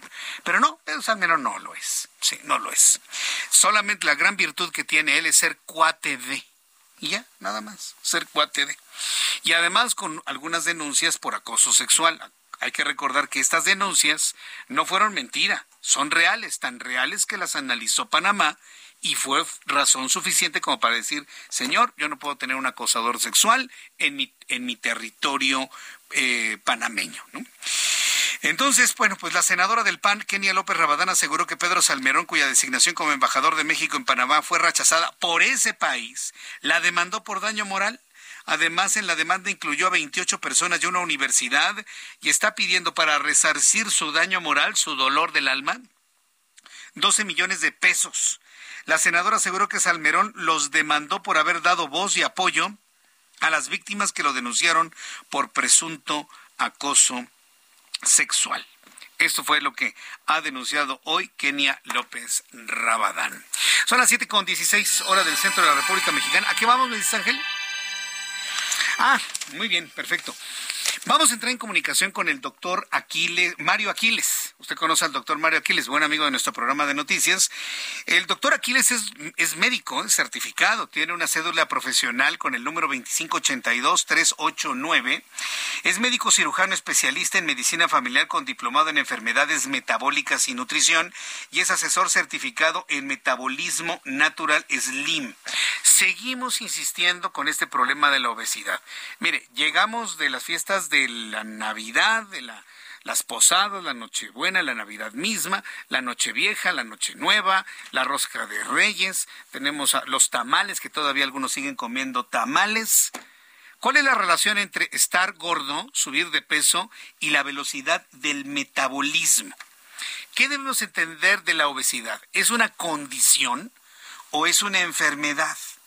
Pero sobre todo lo más importante, cuando uno está gordo, cuando uno está pasado de carnes, cuando uno tiene un índice de masa, un índice de masa corporal superior a 30, ¿cuáles son las enfermedades que podríamos tener si no nos cuidamos y reducimos ese peso? Doctor Mario Aquiles, me da mucho gusto saludarlo. ¿Cómo está? Bienvenido. Buenas noches. Muchas gracias. Primero que nada, un abrazo a ti, a todo el equipo y a toda la radio por este día de la radio. Muchas gracias, doctor Mario Aquiles. Pues estamos arrancando la semana y siempre que arranca la semana, pues es la oportunidad de arrancar un programa para cuidarnos. A ver, coméntenos de la relación entre obesidad y metabolismo. Pues fíjate que lo dices muy bien. Precisamente la obesidad es una enfermedad y es una enfermedad metabólica. Pero curiosamente la gente no percibe que la enfermedad empieza mucho antes de que se vea. Cuando ya tenemos sobrepeso, cuando estamos acumulando grasa, ya estamos con la enfermedad. Recordemos que la grasa no es un ente inerte, no es una cosa sin vida, por decirlo así. La grasa es un ácido, son ácidos grasos, pero además generan hormonas, que son estrógenos. Y bueno, a la mujer la meten muchos problemas, y a los hombres más o menos también. Ahora, decías tú, ¿y qué condiciona esto? Bueno, pues independientemente de la imagen, condiciona riesgos para muchísimas enfermedades. Simple y sencillamente, tener la cintura abdominal llena de grasa ya nos condiciona a riesgos de infartos. Y aparte, diabetes, hipertensión, problemas tiroideos, problemas emocionales, problemas de piel, incluso el, el hecho de tener una memoria deficiente, que la gente tanto se preocupa porque, ay, se me olvidan las cosas, no me acuerdo, tiene que ver con los niveles de grasa que andan en el cuerpo. Por eso es tan importante, Jesús Martín, tomar al toro por los cuernos. Ahora bien, eh, eh, aquí el asunto es, se nos acumula grasa de dos tipos, ¿no? La, la, la grasa subcutánea, la que tenemos abajo de la piel, y la grasa visceral, que es la que rodea al hígado, rodea al estómago, rodea al corazón, a los pulmones. ¿Qué es lo que nos genera grasa dentro de nosotros? ¿El comer grasa o el comer carbohidratos, doctor? Porque hay una gran duda en torno a esto. Ajá. Excelente pregunta. Fíjate, las grasas que comemos, por ejemplo, un chicharrón o un poquito de grasa de animal para cocinar y esto es energía que se consume rapidísimo. ¿Cuál es la grasa realmente mala? La que el cuerpo produce. ¿Y cómo la produce? Bueno, comiendo carbohidratos se genera un disparo de glucosa en la sangre. Esto genera que el páncreas reaccione y dispara insulina y la insulina más la glucosa forman la grasa. Esa es la grasa preocupante la, que se genera al consumir carbohidratos, porque hubo un tiempo que estaban saliendo, ¿se acuerda, doctor? Eh, productos reducidos en grasa, pero la grasa también es importante, la de buena calidad, consumirla, ¿no es así? Claro, sin abusar, pero sí podemos consumir algunas grasas. Yo pongo mucho el ejemplo del taco placero, ¿no? La tortilla con el chicharrón, el guacamole y todo eso, quítale la tortilla. Haz tu taco placero con el puro chicharrón, le pones tu, tu pico de gallo, tu salsita y mira, riquísimo y eso se consume rapidísimo y quitamos la tortilla que es el carbohidrato. Y luego si la pedimos con copia, pues olvídate, ¿no? con doble tortilla, no, no olvídate. Con doble tortilla, sí. Es, ¿no? es, para que llene, doctor, ya sabe cómo está la cosa aquí en México. Para que llene, ¿no? La, doble tortilla. Entonces nos recomienda consumir, reducir el consumo de maíz, por principio. El consumo, sí, de maíz, eh, hay tres cosas muy importantes. El TAM, dice Frank Suárez, es trigo, arroz y maíz. Son los principales disparadores de glucosa dentro del cuerpo y los principales generadores de grasa gracias a la insulina. Pero también tenemos otro tema que hemos platicado, ¿no? Alimentos agresores, que puede ser no de este grupo y estarnos generando descargas de glucosa. Y muy importante, no se debe olvidar, el estado emocional, tranquilizar el sistema nervioso. ¿Para qué? para que el cerebro no indique al hígado que saque su glucosa de reserva, el glucógeno, lo saque y lo avienta al torrente sanguíneo y otra vez el páncreas dispare insulina y ahí tenemos otra formación de grasa. Mm. Son varios aspectos que cuidar. Entonces tenemos que reducir nuestro consumo de carbohidratos y de grasas. Eh, entiendo que tienen una forma de comer que le llaman tres por uno, cuatro por uno, ¿verdad, doctor? Dieta tres por uno. tres alimentos amigos por uno enemigo. O sea, tres por uno es tres alimentos A por uno E. Y acompañado siempre de la perfecta hidratación para que todos los nutrientes vayan donde tengan que llegar, lleguen donde tengan que llegar y luego salgan del cuerpo los excedentes, incluyendo la grasa, ¿eh? Si se toma el agua que se debe tomar, se empieza a bajar de peso. Eso es muy importante. ¿Qué me dice del ejercicio, doctor? ¿Qué, tipo de ejercicio ah. combinamos con esta alimentación? Claro. El ejercicio es fundamental, solo que pide un precio, y es un precio no barato, energía. Y es lo que menos tiene la gente. mentira que tengas que pagar la colegiatura, la mensualidad del gimnasio. Lo que primero que tienes que tener es energía. ¿Cómo, ¿Cómo hago que mi cuerpo tenga más energía? Bajando mi consumo de carbohidratos, cuidando las proteínas que me como, tomando lo que me toca y descansando adecuadamente. Y con la energía se puede hacer cualquier ejercicio, de acuerdo a la edad, muy importante, de acuerdo a la edad. doctor Aquiles, para las personas que deseen más información, ¿a qué número hay que comunicarse en este momento?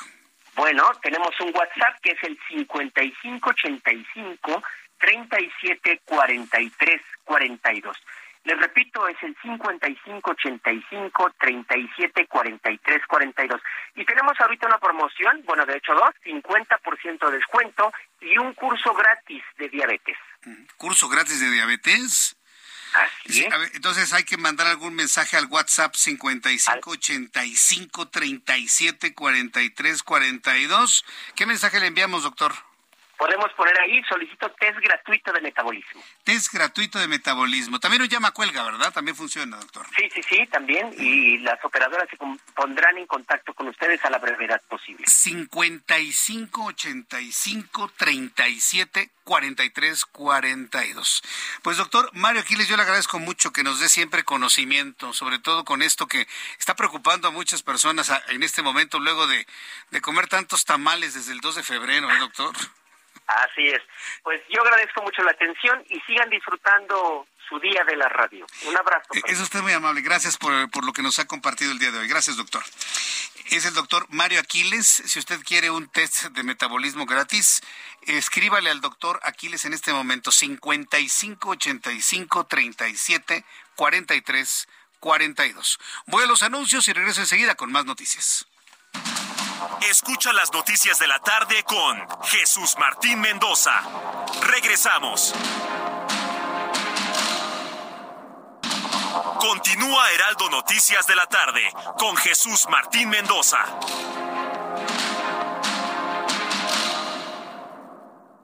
Cuando te enamoras del nuevo Fiat Pulse, el pulso de tus emociones se eleva. Estrénalo desde 354 mil pesos o tasa desde 9.75%. Conquista las calles con el SUV líder en ahorro de combustible. Fiat, sé único. Visita tu distribuidor Fiat Chrysler, K 30.1% vigencia el 28 de febrero de 2023. Consulta fiat.com.mx.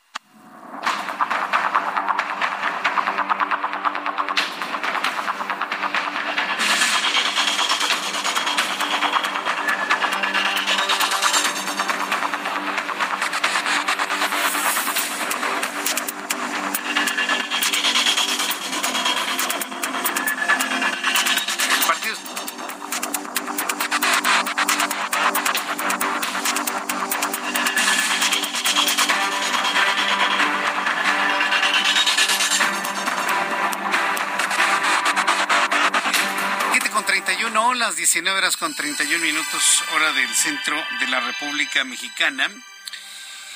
La siguiente noticia es verdaderamente estremecedora, sobre todo si usted ha tenido la oportunidad de ver el video.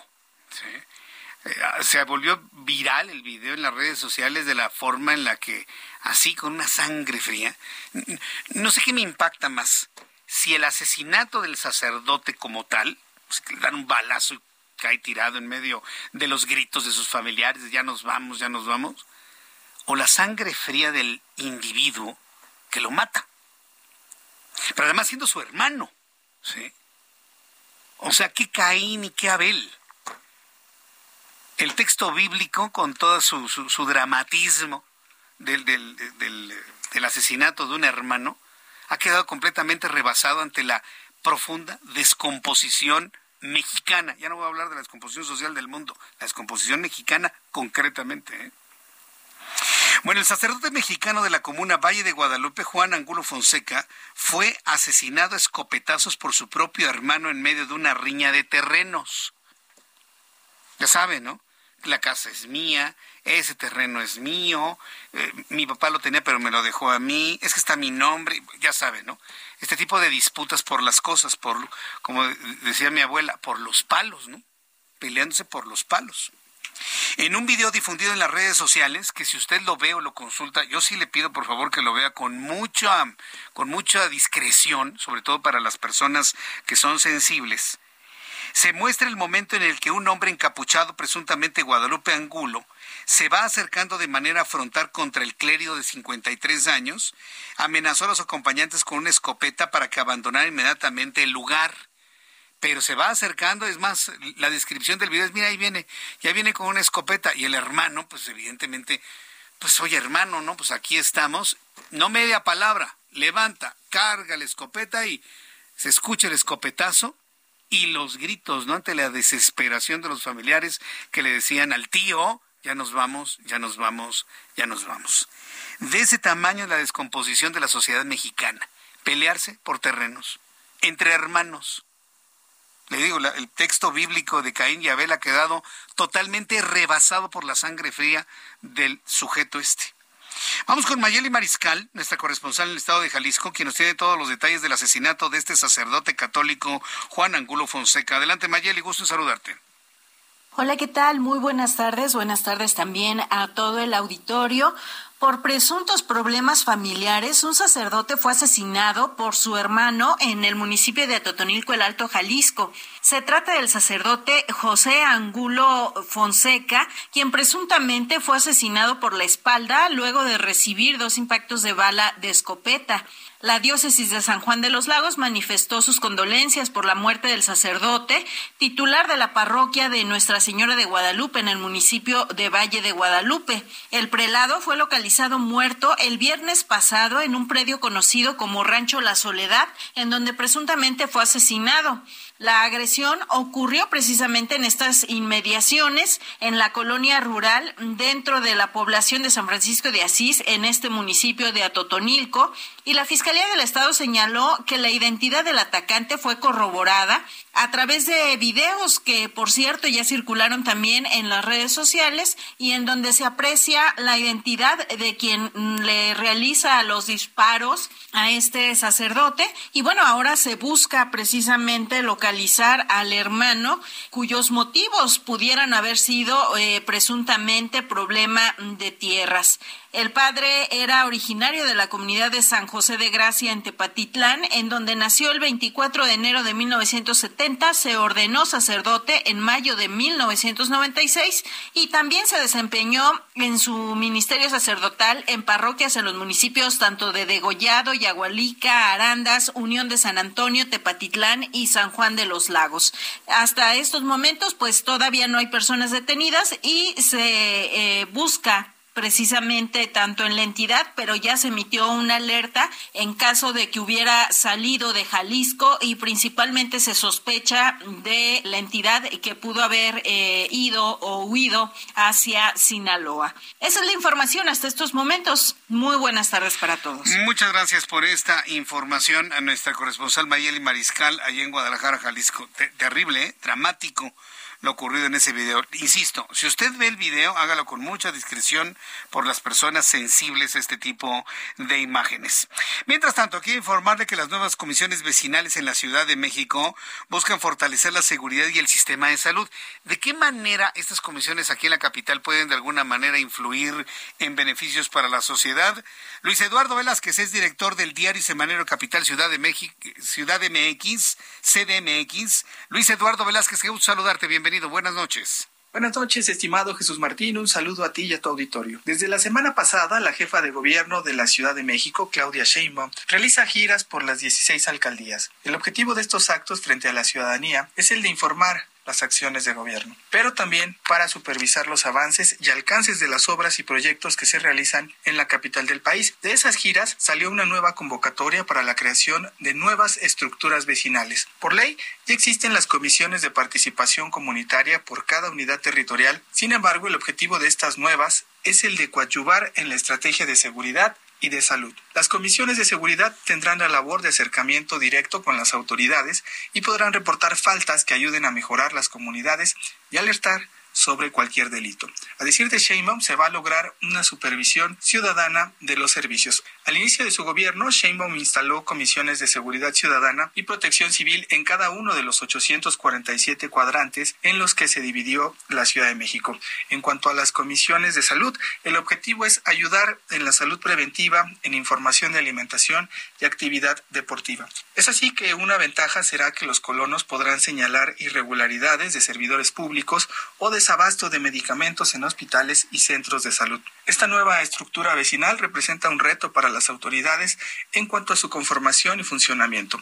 No obstante, en caso de lograrse, podrá hacerse una buena sinergia con las autoridades, sobre todo para recibir atención médica. Finalmente, Jesús Martín, en la parte preventiva de salud, por supuesto que podrán fungir como una verdadera Contraloría Ciudadana en toda la Ciudad de México. Estaremos atentos a su funcionamiento y veremos los avances y los resultados. Buenas noches y un abrazo, estimado Jesús Martín. Muchas gracias, eh, muchas gracias, eh, Luis Eduardo Velázquez. Interesante sin duda alguna y bueno, le llevaremos el seguimiento como siempre. Son las 7.38, hora del centro de la República Mexicana. Roberto San Germán con toda la información deportiva, mi querido Roberto, qué gusto saludarte, ¿cómo estás? El gusto es mío, mi querido Jesús Martín, y buenas noches a toda la gente que nos sintoniza. ¿Te gustó el Super Bowl? Bastante, bastante. La verdad es que sí, tenía un tiempo que no veía un partido pues tan emocionante. Creo que el segundo medio fue mejor que el primero. Un gran partido por las dos, los dos equipos. La verdad es que tú los ves, grandes jugadores, estrellas por todos lados. Y ganó, a final de cuentas, el que tuvo la última serie ofensiva, ¿no? El equipo de los jefes de Kansas City. Yo pensé que iban a perder este partido cuando veo que sale el señor Mahomes ya en el medio tiempo cojeando después de una tacleada y donde le ves la cara de dolor cuando lo están revisando. Y yo dije, ups, creo que van a perder. Era diferencia de 10 puntos. Las águilas estaban jugando muy bien. Y pues ya en el segundo medio, este hombre regresó para pues para tener 21 eh, puntos, ¿no? Es lo que hizo el señor Mahomes, 24 eh, puntos en el segundo medio, y con eso llegaron a los 38 y el equipo de las Águilas nada más anotó 11 puntos y se quedó 35, ¿no? Dos grandes este, jugadores, eh, Patrick Mahomes es una locura, por eso gana lo que gana. Además, imagínate tú que este hombre tiene el 17% el solito del tope salarial en su equipo. Otros 43 jugadores se reparten el 83 ciento de la nómina, pero él solito tiene el 17%. Por eso le pagan lo que le pagan y lo vimos ayer.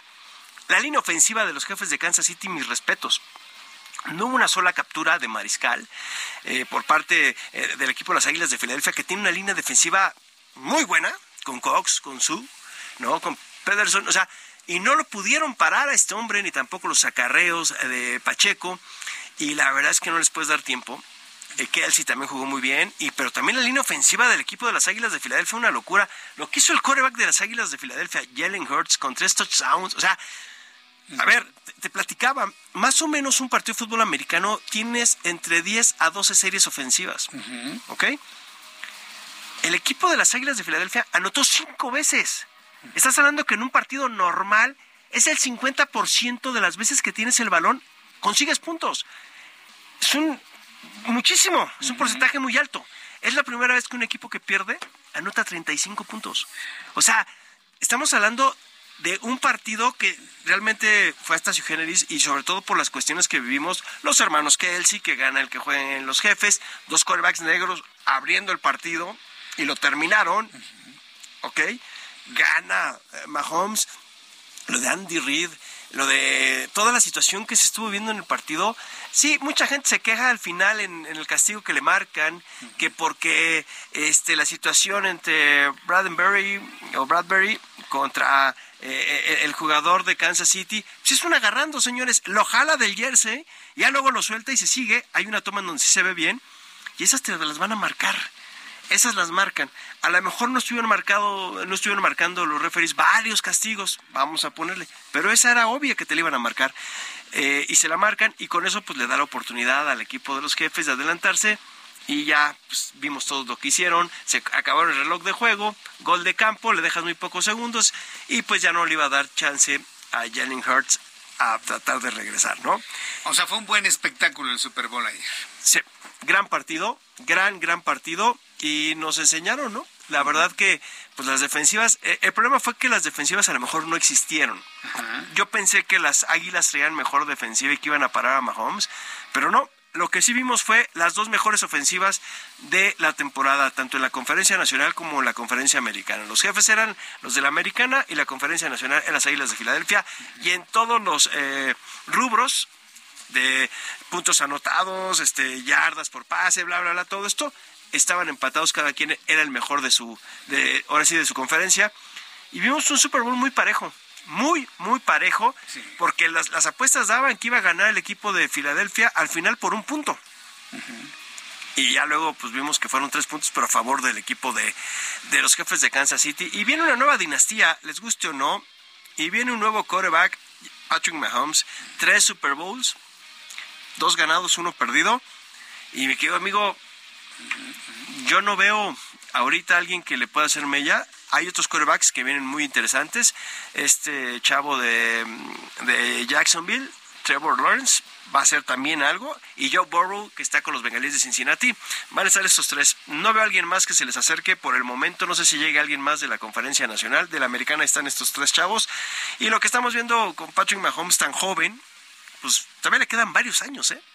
Y lo habían contratado de forma multianual, con un contrato estratosférico, pues yo creo que buscando que llegaran cuatro o cinco veces al Super Bowl, y créeme que este equipo, con dos, tres adecuaciones en la defensiva, podría ser contendiente para el próximo año. A lo mejor otro liniero por alguna cuestión, pero va a ser difícil que alguien baje al equipo de Kansas City. Creo que el único que podría es el equipo de los Bengales de Cincinnati. Y sí, lo que vimos ayer fue una locura. Y también fue bien interesante ver lo de los comerciales. Un comercial donde apareció una mexicana. Sí, ya Diana, lo vi. Diana Flores, que es una gran jugadora de flag fútbol. ¿Cómo, qué, es esto, flag football? Tienen unas, unas Sí. banderitas del, del lado Exacto. derecho y el lado izquierdo. Exacto, te las tienen que quitar. Con que te quiten una, se supone que ya es como cuando jugábamos tocado. Es como tochito. Sí, es un tochito. Es el famoso tochito bandera. Eh, y esta niña es coreback y además esta niña estuvo, o esta mujer estuvo en el Pro Bowl, que es el tazón de los profesionales, siendo coach con Peyton Manning. Oye, ¿cómo se mueve? ¿Cómo No, corre? Exacto, era, No, era no, toda esta cuestión y, y- y la verdad es que el comercial fue de los más vistos, es uno de los comerciales que a la gente le gustó muchísimo. Ahí salió Diana Flores. Eh, mis respetos para esta mujer que lo ha hecho muy los bien. cuernos de la luna en esos segundos. No, bueno, y el comercial está muy bueno. La Sí, verdad es que vale la pena. ¿eh? Hasta Búsquenlo. la mamá la quiere quitar las banderas. Así, exacto, y ella se queda así como, ¿qué hubo, no? Y sigue corriendo. Y, y es, y es la parte del empo- empoderamiento de la mujer, ¿no? Porque vemos que ya luego la acompañan otras dos mujeres que también tienen rasgos latinos. No sé si sean mexicanas o sean mexicoamericanas o sean, eh, este norteamericanas, ¿no? Gringas. Y lo vimos, ¿no? Con esto. Y ya también, eh, pues hablar un poco de lo que fue el espectáculo de Rihanna. A mí me impresionó eh, la situación de las plataformas estas voladoras. La logística. Gustó. No, no, bueno, yo escuché, no sé si sea el, el número real, 25 millones de dólares nada más costó todas las plataformas que pusieron. O sea, y las pusieron en tres minutos y las quitaron en tres minutos y lo vimos. Mucha gente se quejó de Rihanna que porque no se movió, que bueno, está embarazada, señores, también que están pidiendo. Y seguramente esas plataformas, cada vez que te movías arriba de ellas, han de haber sido Ajá. de terror. Entonces, yo creo no que se por eso también, así, ¿no? así como que, eh, además todos traían eh, su arnés, no sé si te diste cuenta, todos estaban agarrados, pero qué, qué, qué bruto estos brothers, cómo hacen estas cosas. ¿eh? La verdad es que los norteamericanos para lo que es el show business y lo que es lo- el espectáculo de medio tiempo es una locura. Verdad- acostumbrados a ver a una Rihanna moviéndose y demás. Digo, qué, bu- qué bueno que va a ser mamá y lo que tú gustes y mandes. Pero a lo mejor yo le había mandado para el siguiente Super Bowl, ya cuando ya no fuera mamá, Mira, ¿no? yo- y verla moverse, bailar, Pues mira- brincar, como... Mira, yo, yo, eh, pudo haber, a ver, ojo, pudo haber declinado la invitación. O sea, tampoco es culpa de la NFL, porque la NFL le puede mandar a lo mejor a 5 o 6. Lo que me decías, Y dices, ¿no? o sea- la oportunidad, ¿no? La quiso agarrar. Porque además yo creo que va a sacar disco, yo creo que viene con algo bajo el brazo, y pues obviamente dijo de aquí, brinco. Ahorita tú ves las, la- las descargas en Spotify, wow. O sea, subieron un porcentaje brutal. Yo no sabía ese dato. Ella es el, el octavo artista más escuchado en esa plataforma de audio, de música, ¿no? Entonces dices, ok. Entonces, y esto, pues, no, elevó sus números, una locura. Es eh, lo que te deja ser el show de medio tiempo de la NFL. O sea, sin importar si las opiniones son positivas o negativas, el, el impacto mediático está dado. ¿no? Fíjate, eh, según yo lo que vi fueron 113 millones de espectadores del partido. Y del show 118.5. Mm, Es que siempre trae... 5 millones más vieron a Rihanna y ya luego se fueron este, de, de ver el partido, más que todo lo que fue la audiencia del, del Super Bowl, ¿no? O sea, tú dices cómo funciona esto, ¿no? Pues, nuestra audiencia todos los días, ¿no? Ciento, O sea, 130 millones. Eh, sí, sí, sí, yo creo fa- faltarán dos, tres de contar, ¿no? Dos, tres nada más, ¿no? Por Pero supuesto. sí, sí fue esta situación, amigo. O sea, y otros comerciales. ¿Sabes cuánto costó 30 segundos? ¿Cuánto? 7 millones de dólares. 7 millones de dólares. Un, un buen patrocinador ahí sí te, te No, imagínate, poniendo, ¿no? 7 millones de dólares. Y sacaron varios comerciales interesantes. Siempre hay como que... eh, eh, es Se espera mucho en este partido estos comerciales porque muchos son premiers de películas. Salieron los Guardianes de la Galaxia, salieron otras y ahí sacan el tráiler de la película y dices, ah, ok, y, va eh, eh, de acuerdo al partido. Este, sacaron también estos de Breaking Bad, sacaron uno de unas palomitas que también fue muy sonado. O sea, sacaron varios que dices, ok, y es una inversión durísima porque ellos saben lo que va a generar. Porque además, la gente está viendo el partido en México, no los podemos ver porque son para el mercado norteamericano. No tenemos, o solo que tengas pirata tu, tu cable, que hay Sí. mucha gente que sí lo tiene, sí pudiste ver los comerciales. Pero amigo, son una locura. Sí, ya veo, ¿no? Eh, Todo el espectáculo estadounidense como, como les gusta hacer. ¿Te acuerdas que nos platicabas a todo el público Dígame, sobre el tema de las audiencias? ¿Cómo le fue a la audiencia? Ya me hablabas de algunos números, pero en comparación con otros años estuvo dentro de... Eh, Fíjate que es muy similar. Lo que pasa es que no baja mucho. Sí. Eh, no bajó mucho porque, ojo, estaba, eh, eh, yo creo que era por ver a Patrick Mahomes. A lo mejor si hubiera llegado otro equipo de la conferencia americana, eh, dices, ah, ok, no. Fíjate que de repente esto pasa mucho cuando va repitiendo el mismo equipo o el mismo jugador. Las audiencias se van perdiendo. Cuando ya llegaba Tom Brady, y así como que mucha gente, ay, va a ganar. Va a ganar, ya para qué lo veo. Va a ganar. Va a ganar. Entonces eso te va minando. Entonces, y va bajándola. Entonces, pues estoy diciendo estas 118 millones, de repente puede verlo más gente de repente, porque también de repente es difícil poderlo contabilizar. Sí, sí, sí. No, porque no sabemos si muchos lo vieron en su celular, si lo viste en un restaurante, pues ahí cómo vas a contabilizar a todos los que estaban viendo, pues una sola televisión. Pero digamos, en este año la televisión volvió a ser hegemonía en cuanto a audiencias, no fue el celular, las redes sociales, pues, eh, la plataforma digital. Eh, Yo leí que 110 100 113.5, ¿no? Lo que decían estos por cuates. televisión. Por televisión. Ah. Que es un chorro, ¿no? Es muchísimo, sí. En estos tiempos donde todo el mundo está con el celular, 113 millones para la tele. Y, es- y- y fíjate que yo ayer, yo tuve la fortuna de verlo en un lugar y me llamó la atención, ¿eh? La gente sí estaba viendo el partido. No estaban en el celular como de repente también en ese mismo lugar estaba algún partido de la Liga MX y tú ya te pones a ver a la gente que está viendo el fútbol mexicano y muchos están en el celular y de repente así como que ven, ah, cayó un gol, ok. Pero ayer estaba tan bueno el juego que la gente sí lo estaba viendo. O sea, sí estaban viendo las pantallas del lugar. O sea, Es no estaban viendo el celular, así como de mandándole el mensaje a su primo. Y oyendo la novia, tele, ¿no? No, Sí, sí estaban, y estaban escuchándola. O sea, escuchándola, porque oír de repente tú puedes estar así, como, pero escuchar, estaban viendo el espectáculo y todo eso. Y me tocó ver ahí un grupito de mujeres que salió Rihanna y de verdad todas las mujeres estaban viendo y cantando. Y dije, ay, ok. ¿Dónde estabas? Eh? Que se- el ambiente se ve No, que no, no, no, padrísimo, no, no, estábamos en una cantina de unos amigos. Ahí estábamos. Estaba buenísimo el ambiente, ¿no? No, estaba bien, pero no, no, no, no, no te creas que tampoco, porque ojo, tampoco el, el público mexicano es este tan, eh, de repente sí se juntan, eh, dos, tres, hay mucho Villamelón en Ajá, ese día, así sí. de que, ay, sí le voy, le preguntas algo, no saben ni quién es, Ajá. pero ahí está, ¿no? Este, y en esta cantina en la que eh, frecuento, pues es de unos amigos, Ajá. este, sí llegaron varios norteamericanos, fíjate. Sí, Sí llegaron, ¿eh? Y llegan con su jersey y ellos sí se prenden. sí. Y sí, sí se prenden porque es su deporte. Como el béisbol, el básquetbol y el Y fútbol americano. lejos sienten la tierra cerca, ¿no? No, y además pues, lo, lo están viendo, no las molestas, no los molestan. Pues, ahí estaba ahí la gente y la verdad es que sí. Y la verdad es que, pues ves, so- son, son estas cuestiones, ¿no? Ahora sí no vi, fíjate, ahora sí no vi los números de cuánto se vendió de guacamole, cuánto se vendió de alitas, porque también de repente sacan lo- los récords así de cuánto fueron de alitas, ¿no? Tantas toneladas, tantas toneladas de, de aguacate.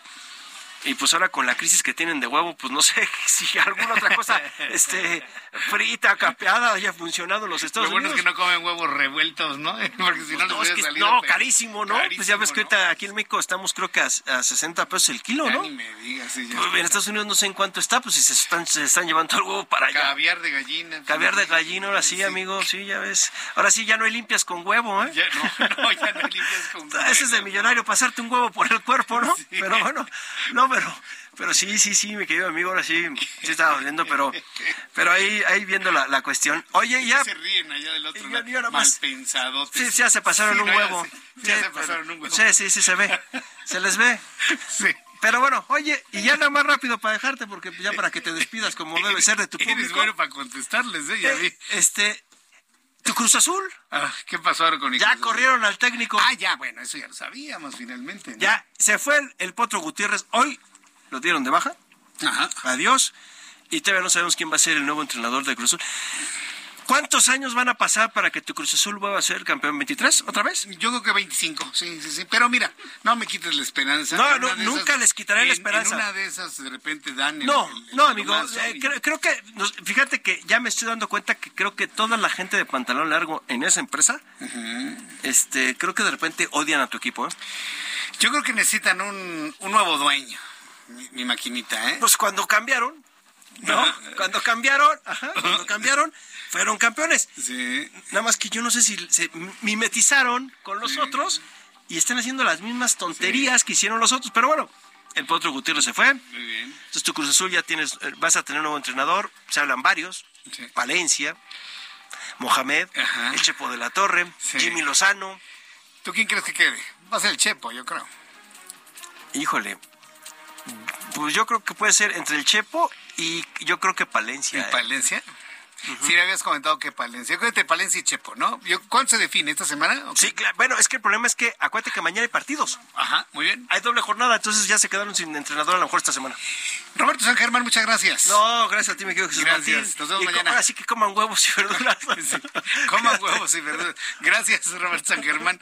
Este, ya nos vamos así de rápido. Se nos fue nuestro programa del día de hoy. Los espero mañana, 2 de la tarde, Heraldo Televisión, canal 8.1, a las 2 de la tarde, 6 de la tarde, Heraldo Radio en México, Estados Unidos. Gracias, hasta mañana. Buenas noches. Esto fue Heraldo Noticias de la tarde con Jesús Martín Mendoza.